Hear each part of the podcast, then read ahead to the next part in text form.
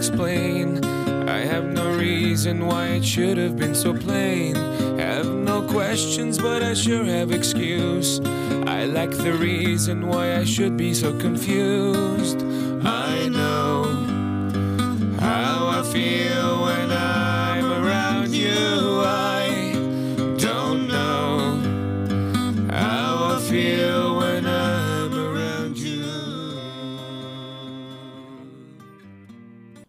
¿Qué tal? ¿Cómo están? Bienvenidos nuevamente a La Mirada Literaria. Yo soy Vale Coronel y hoy voy a hablar de la novela Cosmética del Enemigo de Amelino Tom, que tiene su adaptación cinematográfica disponible en Netflix.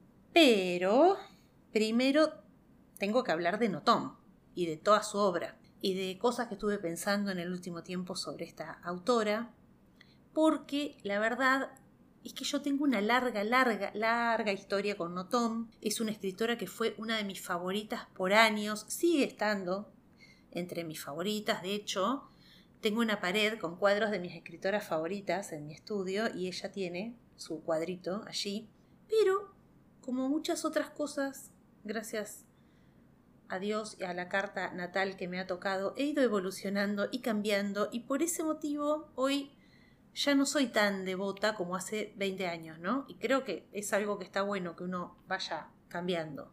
Bueno, 20 años. Yo a Amelino Tom la conocí en el año 2002. Este libro, por supuesto, el primer libro que llegó a mis manos de Notom, por supuesto, ¿quién me lo pudo haber traído? Mi marido. Mi marido que eh, muchísimas lecturas, muchísimas, muchísimas lecturas yo se las debo a él. Charlie, mi marido, para Charlie para los amigos, es un gran, gran lector y un gran cinéfilo también, pero digamos que se toma todo, o sea, esta pasión por los libros y el cine se lo toma como más en serio que yo. Eh, él se informa un montón, siempre leyó revistas especializadas de literatura, de cine, eh, lee los suplementos culturales de los diarios, ahora también por redes, en formato digital, está suscrito a distintas eh, revistas especializadas, así que él se entera de todo lo nuevo. De hecho, muchas cosas que comento en este espacio son gracias a descubrimientos que hizo él. Y mm, hay cosas que por ahí a él no le interesan, pero sabe que a mí sí me pueden interesar. Incluso como leo un montón, a veces hasta me agarra de conejito de indias y me dice, léete esto y depende si a vos te gusta yo también lo leo o no. Y bueno, por ejemplo, hay un montón, todo lo que tiene que ver con eh, historias de época, son cosas que a mí me encantan y que a él por ahí no le gustan tanto y me las pasa. Y bueno, en su momento aparece con esta novela maravillosa, sublime, llamada Estupor y Temblores. Y bueno, me enamoré por completo de Notom con Estupor y Temblores. Me declaré inmediatamente, instantáneamente, su fan número uno en el planeta y a partir de ese libro leí todos y cada uno de los libros, incluso el Charlie me mandó a pedir libros a España, que acá no se consiguen. Bueno, fanática.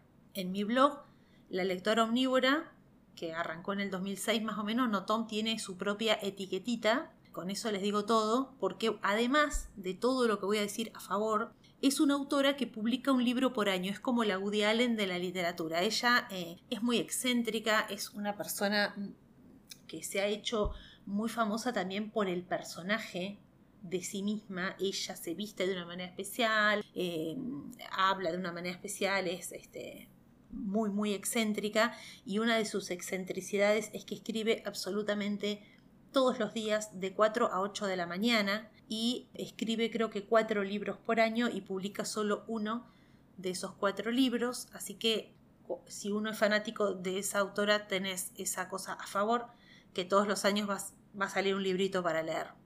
Voy a empezar a contarles qué es lo que siempre me gustó de ella y después vamos a pasar a cómo por ahí he reconsiderado su lectura y algunas cositas. Eh, en cuanto a la forma de escribir, ella siempre hace libros muy cortitos, entre novel y cuento largo, escribe con oraciones cortas, con muchísimo humor, es muy inteligente, eh, sus libros están llenos de frases cortantes eh, y vehementes, digamos, ¿no? Lo primero que van a escuchar decir de Notom, si la googlean o si leen alguna nota acerca de ella, es que Notom es una gran aforista pero son aforismos a veces exagerados, eh, sarcásticos, eh, no es eh, aforismo José Naroz. Cuando lees a Notom, ella es como la dueña de la verdad. Eh, pero a veces ese dueño de la verdad es su personaje y su personaje puede ser un serial killer, un stalker, em, una persona políticamente muy incorrecta. Entonces esos aforismos son medio delirantes. Eh, pero siempre de todos sus libros te vas a llevar una frase, una oración, eh, una perlita, siempre, siempre, aunque sea en el libro más flojo que tenga.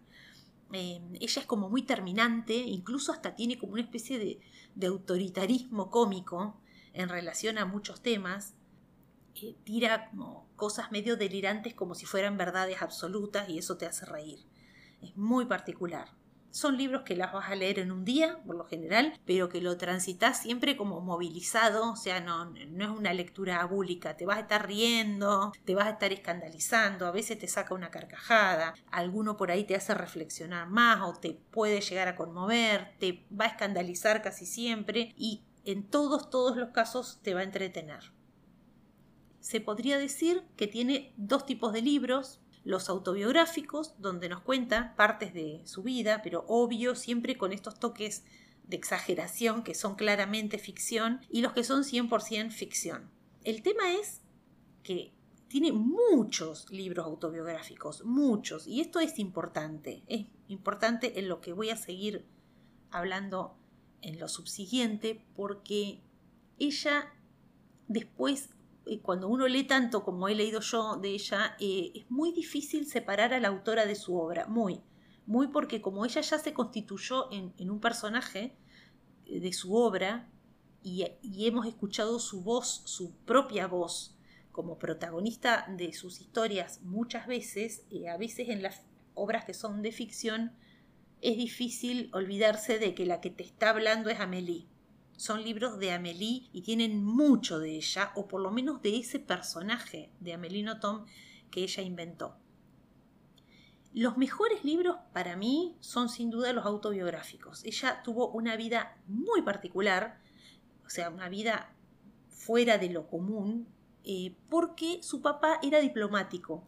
Así que eh, se mudó un millón de veces desde que nació. Ella nace en Japón, vive creo que hasta sus tres años más o menos en Japón y después se mudaron a China, eh, otros lugares del sudeste asiático, vivió en Nueva York en la adolescencia, hasta que finalmente pudo irse a vivir a Bélgica, que es de donde era originaria su familia, eh, recién cuando se va a estudiar filología a la, a la universidad. hasta ese momento no vivió en lo que sería su país, o sea, Bélgica. Cuestión que por sus primeros años de vida, su primera infancia, ella eh, se quedó como muy nostálgica de Japón, con una imagen muy, muy idealizada y romantizada de esos primeros años de vida. Eh, máxime cuando después de Japón se tuvo que ir a vivir a China, que fue horrible la experiencia, todo esto lo cuenta en sucesivos libros autobiográficos. Así que cuando ella se recibe y termina la universidad, su sueño era volver a Japón, volver a Japón y volver a trabajar en Japón. Así que cuando se recibió de la universidad se fue a vivir ahí y a trabajar en una multinacional, en una multinacional japonesa. Estupor y temblores cuenta esa experiencia. Y cómo todos esos recuerdos felices de la infancia se le vinieron abajo cuando tuvo que vivir en Japón siendo adulta. Se imaginan una mujer joven, occidental, recibió muchísimo maltrato, acoso laboral y todo esto lo plasma de una manera, no, brillante, brillante, con muchísima ironía, muchísima inteligencia. Bueno, como dije, yo me enamoré de la autora con este libro y si no leyeron nada de ella, yo siempre aconsejo arrancar por este, Estupor y Temblores. Tiene otros hermosos libros autobiográficos, creo que mi segundo favorito, eh, ahí compitiendo nariz a nariz con Estupor y Temblores, es Metafísica de los Tubos, donde habla de sus primeros años de vida, desde que nace en Japón y el, que le seguiría cronológicamente es el sabotaje amoroso, que es cuando se muda a China. Está buenísimo, es hermoso ese libro. Y mm, después otros, digamos, otro autobiográfico que me gustó mucho fue eh, uno que se llama Ni de Eva ni de Adán, que salió muchos años después. Ella cuando está mm, narrando su historia de ese año que vivió en Japón, en, en Estupor y Temblores, dice en alguna partecita, medio al pasar, que ella tenía un novio, Pero el novio no está en la historia. La historia de Estupor y Temblores transcurre 100% en la oficina. Es, una The Office japonesa. Este, pero ella sí dice, menciona que tenía un novio japonés. Así que todos nos quedamos esperando la historia de Rinri, su novio japonés, y yo me acuerdo que cuando salió, ¡ay! salió historia de Rinri, porque salió como en los dos mil y pico largo. Ahora no me acuerdo, pero no sé, 2012, por ejemplo, y yo ya había leído hacía muchos años ni de Eva ni de Adán, así que estaba como re esperando esa, esa historia. Es, es, lindo, es re lindo ese, y después hay una autobiografía que eh, cuenta toda su vida, que se llama Biografía del Hambre, que por favor el que me lo, al que se lo presté y no me lo devolvió, estoy reclamando en este momento. A ver, me voy a citar a mí misma leyendo algo que escribí en la lectora omnívora. Ella no necesita de artificios ni de seres míticos para crear mundos extravagantes, porque con ella misma basta. Cada línea que escribe es un manifiesto de su excentricidad, su mirada y su forma de vivir, un poco infantil, un poco anárquica, nunca aburrida. Bueno, después tenemos las obras de ficción. En general son más flojas para mí, aunque siempre son como muy ingeniosas las tramas, siempre arranca de una premisa muy ingeniosa, muy original, siempre. Eh, no sé, hay una que es un reality show que es un campo de concentración, una que es un caso de suplantación de identidad, eh, después hace los retellings de algunos cuentos clásicos como Barba Azul o Riquetel del Copete. Eh, algunas están más logradas que otras. En general, en su obra de ficción eh, es más delirante, más incluso grotesco. Siempre, siempre, siempre en la obra de ficción van a tener alguna vuelta de tuerca impensada o un final inesperado.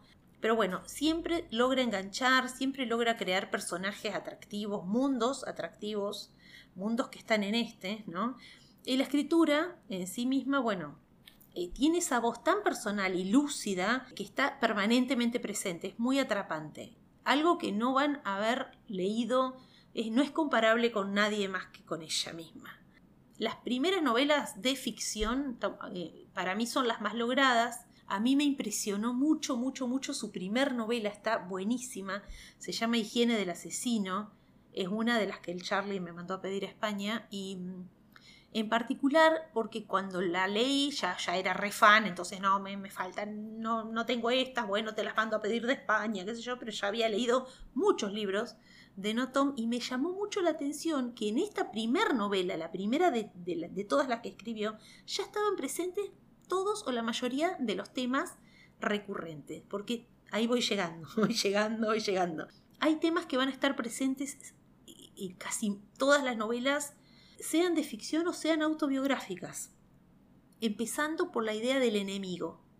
En la obra de Notom, ya sea la, biográfica, que tenemos, por, ejemplo, me viene a la mente em, la idea del enemigo, está en el sabotaje amoroso, con una nenita de que ella se, se, fascina, quiere ser amiguita de una nenita y la nenita no quiere ser amiga de ella y, y va todo el libro por ese lado, o Estupor y Temblores, también hay una mujer, una japonesa, que ella admira y que la japonesa la maltrata.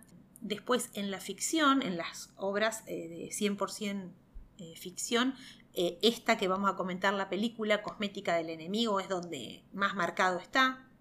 El libro Diccionario de, Nombres Propios, Anticrista, Anticrista, em, ácido sulfúrico, bueno, Siempre hay un personaje antagónico que viene a desafiar al protagonista y hay mucho el tema del amor no, correspondido, un amor que siempre es medio, es más una obsesión o una fijación, también está esa cosa de la obsesión con el otro, de la fijación no correspondida. Otro tema también recurrente, el pasado oscuro, el crimen no confesado, algún asesinato, eh, aparece mucho asesino a sueldo, eh, el tema de la culpa o la falta de culpa, o la culpa tapada por el inconsciente, bueno, no, un montón de libros.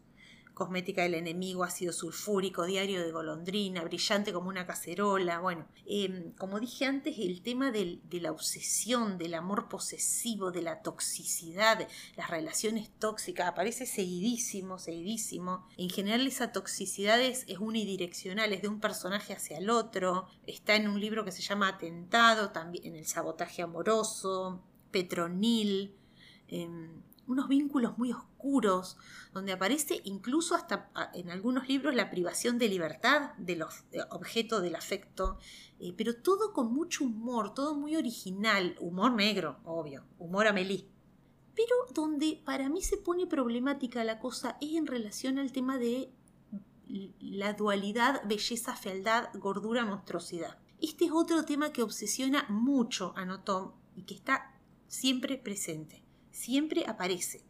Eh, de un modo u otro, la comida, los desórdenes alimentarios, la gula, em, el disfrute de la comida como lujo, el tema de, del comer está siempre. Y en la obra de Amelia hay seres bellísimos o horripilantes, obesos o anoréxicos, sin escalas. siempre hay seres de una belleza que ya no es de este mundo o seres monstruosos.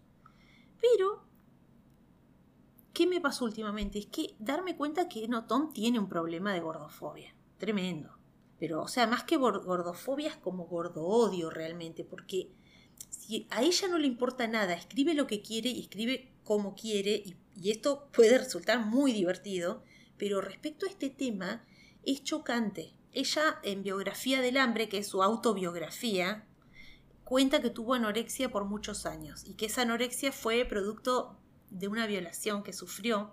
Así que claramente esta gordofobia y este asco que le da, le da mucho asco a la gente que come en exceso. Esto aparece un montón. Un personaje como que deglute, usa, usa ese tipo de palabras, usa un vocabulario muy cruel, ¿no? Eso para mí es algo que tiene que ver con una cuestión muy personal de ella y que no la disculpa, pero sí lo explica. Ella no trata de gustarle a nadie, es sumamente excéntrica, ya lo dije, escribe lo que quiere, como quiere, tiene hordas de seguidores en el mundo y muchas veces se pone ella como personaje desagradable, no gordo, pero por ahí como personaje también es muy cruel con la discapacidad. Con, con, el tema con los retrasos mentales y eso también es muy muy cruel pero no aparece tan seguido como la gordofobia Probablemente no sea la única incorrección política en que ha incurrido ¿eh? la gordofobia, pero el tema es que aparece mucho y con un vocabulario y una forma de expresarlo muy chocantes, bastante cruel. El tema de la obesidad como tema central, central, central de una novela lo aborda en la novela Una forma de vida, donde es medio raro la verdad que no puedo profundizar porque vengo el capítulo, el episodio es para hablar de otra, de otra novela, pero bueno, muestra la obesidad como una forma de vida, justamente el título de la novela, que de alguna manera es antisistema, una forma como de venganza frente al sistema. Para mí, no sé si logra completamente desarticular todo eh, el discurso bastante violento que tiene en el resto de su obra insisto, en casi todas, en casi todas las novelas está. Claramente, a ver, eh, el arte no se puede censurar. Cada uno escribe sobre lo que quiere y le hace decir a sus personajes lo que quiere. Me pasa que, por ejemplo, leyendo a Michel Houellebecq, que también leí prácticamente toda su obra, ahí tenemos un autor terriblemente desafiante y provocador como Amélie. Los, franceses, los belgas, esto se, ve que son tremendos, ¿no? El último libro, por ejemplo, que leí de Houellebecq, eh, se llama Serotonina, tiene como protagonista un tipo que es un misógino tremendo, espantoso, es un psicópata directamente, en un momento dado se quiere sacar a la novia de encima y hace el cálculo de que la novia es tan chiquitita y tan menudita que no pesa nada, que tranquilamente piensa la podría alzar y tirar por la ventana en un pensamiento carente por completo de empatía, ¿no? Después, otro autor que se me viene a la mente es eh, Martín Coan. También elige siempre personajes. Eh, Martín Coan es argentino.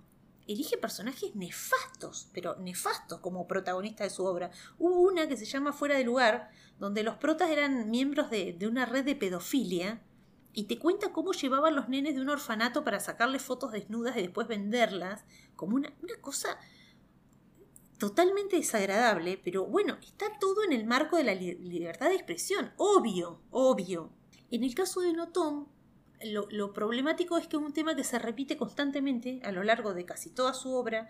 Casi no encontrás un libro que no haya una frase hiriente, una descripción donde lo beso es realmente monstruoso o, malvado o, o, absolutamente desagradable. Entonces te pone un poco en jaque. Cuando te empezás a dar cuenta de esos discursos que son jodidos, decís, ¿qué hago? ¿Dejo de recomendar a Notom? La verdad a mí no me da para tanto. O sea, no estoy a favor en absoluto con la cultura de la cancelación. Todo está puesto en el marco de lo ficcional y no como parte de su discurso personal, e insisto, los libros son brillantes. Creo que lo más problemático es que más allá de lo, de lo lúcido que uno sea, de lo criterioso que pueda ser uno, es muy difícil separar a Notón de su obra más cuando llevas como yo años, o sea, 20 años leyéndola, porque es todo tan personal lo que escribe, se nota mucho que está ella ahí atrás. Es una autora que nunca desaparece del todo de sus ficciones y por eso me resulta más difícil separar lo ficcional de lo autobiográfico y lo que dicen los personajes de lo que ella dice.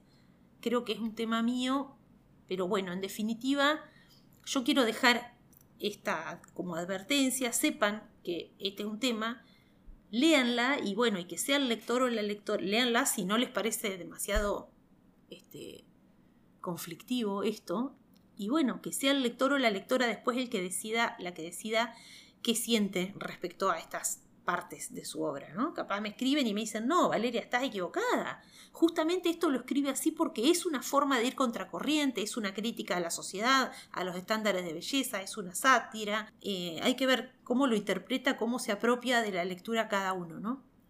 Lo loco es que yo antes no me daba mucha cuenta de esto. Uno, por eso digo, va evolucionando. Y a veces es importante tener una palabra que nombre las cosas, ¿no? Como, como conté en mi capítulo de feminismo, yo hasta que no tuve la palabra feminismo en mi poder, como que había cosas que, que, que sentía que no podía terminar de entender y creo que me pasa lo mismo con esto, que hubo un cambio en mi forma de ser y de pensar con, con este tema, ¿no? Como que a mí me resultaban chocantes eh, eh, algunas partes de la obra de Notom y creo que recién ahora tengo la palabra que me ayuda a entender esas sensaciones. Eh, bueno, después de esta larga introducción, no sé cuántos minutos, voy a pasar a lo nuestro y si quieren al final del episodio voy a volver a decir los libros más lindos para empezar a, leerla. Vamos a pasar ahora a hablar de esta novela, Cosmética del Enemigo, y su película disponible en Netflix, que fue dirigida por eh, Quique Maillo, un director catalán. Es una película del año 2020 y por ese motivo no se pudo estrenar en salas, pasó directo a Filmin y ahora está en Netflix. Em, el título en inglés es A Perfect Enemy. Aviso porque a veces, eh, a veces tenés que buscar en inglés las cosas, en Netflix o en HBO. Bueno, les cuento que Notón fue adaptada y fue llevada a la pantalla en otras novelas. Estupor y Temblores fue una, ni de Eva ni de Adán, que se llamó Romance en Tokio, eh, pero elegí hablar de esta porque está en Netflix y las otras son muy difíciles de conseguir y, por ejemplo, a mí Estupor y Temblores la vi no me gustó para nada, no. Nada que ver, no sé, no, no. Son esas donde te quedas mil veces más con el libro. En cambio, Cosmética del Enemigo es otra cosa, porque es uno de sus primeros libros, así que eh, los primeros son los mejores para mí. y siento que cualquier persona que lea Cosmética del Enemigo inmediatamente va a decir esto es una obra de teatro porque es un diálogo entre dos desconocidos en un aeropuerto, un diálogo que va escalando, escalando, escalando en tensión cada vez más, cada vez más, cada vez más, hasta que llega a un final con mucha, mucha vuelta de tuerca. A ver, en términos de literatura, como dije antes, Notom es bastante inclasificable en, en, en género. Muy difícil encasillar a Notom en un género tipo te reís, tiene frases reflexivas lúcidas, tiene una cosa medio retorcida que podría ser gótica, por ahí tiene algunas tramas que coquetean con lo policial, pero esta historia de cosmética del enemigo, puesta en una pantalla, es sin lugar a dudas un thriller. Es eso, básicamente. Por supuesto, en el libro, con la escritura de Notom, eh, es ese diálogo en el aeropuerto, eh, todas esas líneas de diálogo son muy desopilantes, muy inteligentes, muy desafiantes, provocadoras. Varios de esos párrafos están, por supuesto, trasladados a la película, ¿no? ¿De qué se trata? Sin spoilers. Obvio, porque además es de esas que realmente es spoiler es arruinar, para los que no sepan, y, realmente si te cuento te arruino todo. Es una película que hay que ver. Pero bueno, un poco la historia va de un arquitecto que se llama Jeremiah Angust. Notom, otra cosa de Notom es que se caracteriza por ponerles unos nombres muy delirantes a sus criaturas y muchas veces esos nombres ya dan cuenta de algo del personaje. Este, por ejemplo, el apellido Angust, que es muy parecido a Angustia, eh, ya ahí ya, ya ahí nos está dando una data, ¿no? Eh, este Jeremiah Angust es como, digamos, importunado, digamos, por un holandés llamado Textor Textel, eh, que es un plomo. Textor Textel es un plomo que no lo deja, el tipo quiere esperar su avión tranquilo, y este va y se le pone a hablar y se pone a contar historia, una más delirante, extraña y escandalizadora que la otra, y no se lo puede sacar de encima, y escala, escala, escala, en tensión, como dije. De esta novela ya se habían hecho varias producciones teatrales porque sí, porque ya está el guion escrito ahí. y cero lo que hay que modificar prácticamente. Yo les aconsejo vehementemente que si no leyeron el libro ni vieron la película, escuchen este episodio y nada más, no busquen más referencias porque tiene un final de esos que realmente si te lo anticipan le borran toda la gracia a la historia. Pero bueno, las obras de teatro obviamente no vi ninguna, pero mm, en la película eh, yo me imagino que no le deben haber necesitado hacer casi cambios al, al guion dramatúrgico, digamos, pero en la película sí, sí le hicieron algunos cambios que la verdad están muy bien, muy bien hechos, no le resta nada, al contrario, le suma. Mm, por un lado, el primer cambio, digamos, importante que se hace es que le cambiaron el género a uno de los dos personajes. En la peli, Textor, en vez de ser un tipo, un hombre de la misma edad que el protagonista, eh, en la peli Textor Textel es una chica. Una chica joven que tendrá 20 años y tiene sentido este cambio. Primero porque la tensión del diálogo y la escalada y el final y todo no, no cambian nada que, un, que una sea eh, una chica joven y el otro sea un tipo de, qué sé yo, 50 más o menos.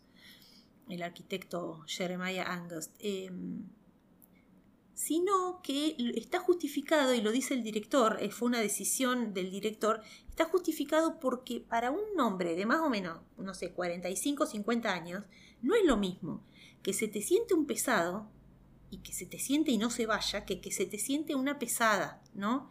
Es como que responde un poco a algunas cuestiones de género, de prejuicio, como que es mujer, no la, no la puede pegar una trompada, no la puede sacar a patadas, eh, no la puede eh, sacar a los gritos, como que con una mujer mm, joven tiene que ser necesariamente más civilizado que con un hombre, por lo tanto, eso hace como que Jeremiah aguante un poco más de la cuenta y sostenga, se sostenga a sí mismo en esta situación como de invasión, ¿no? Es como más justificado y se sostiene más en la peli.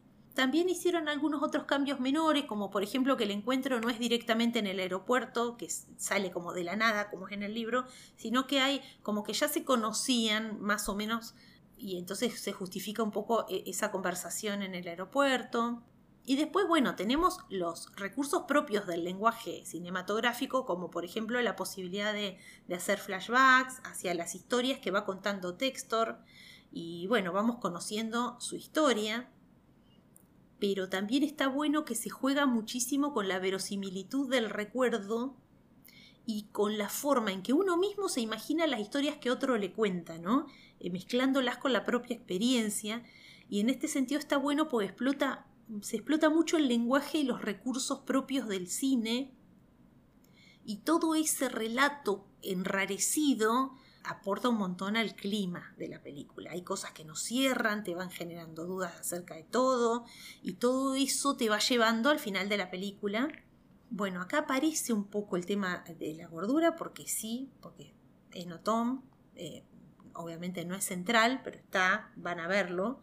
Em, no puedo decir mucho más pero bueno, que, el trabajo visual que se hace en la película, la forma en que se muestra el aeropuerto, hay una maqueta del aeropuerto que está ahí cerca del lugar donde ellos están hablando y, hay, bueno, hay que prestar atención a esa maqueta, eh, hay un trabajo muy bueno visual, digamos, en los flashbacks, todo, todo contribuye al armado de la trama, al desenlace, tiene un poco del delirio de Notom, es algo diferente. Es una película diferente, es un thriller, pero es diferente, tiene otras ambiciones, es muy cortita, dura solamente una hora y media, así que pueden probar si no tienen, no se les ocurre nada para ver.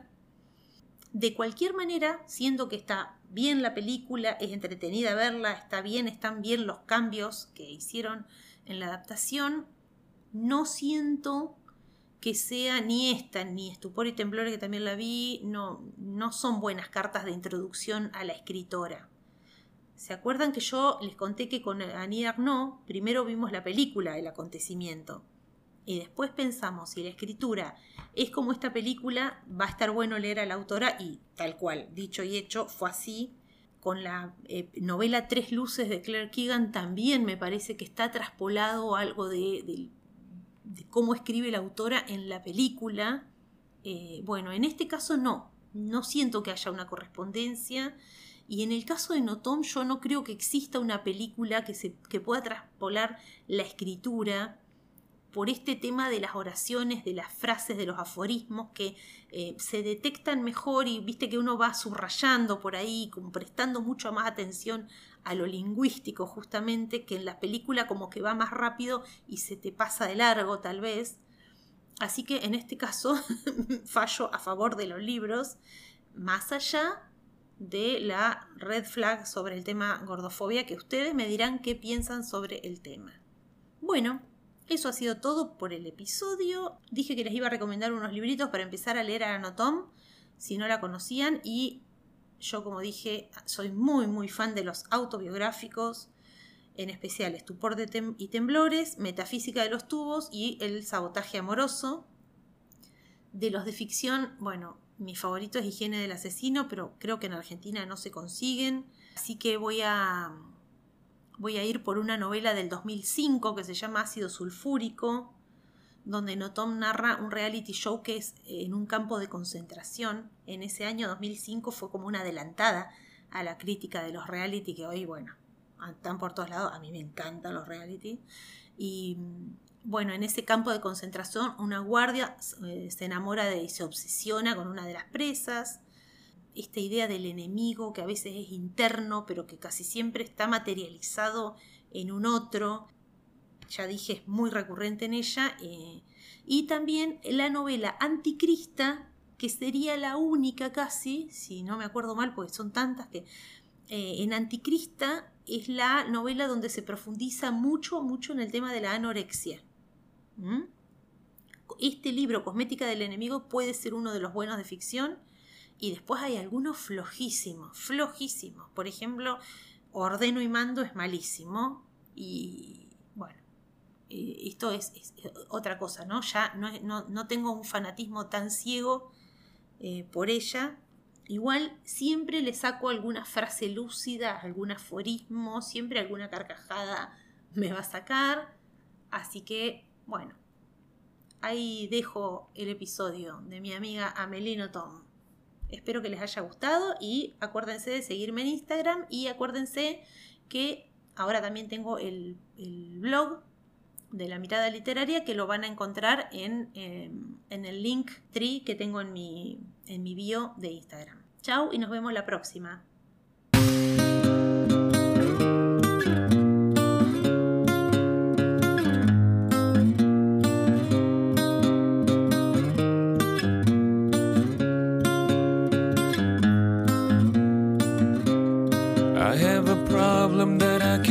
Explain. Reason why it should have been so plain. Have no questions, but I sure have excuse. I lack the reason why I should be so confused.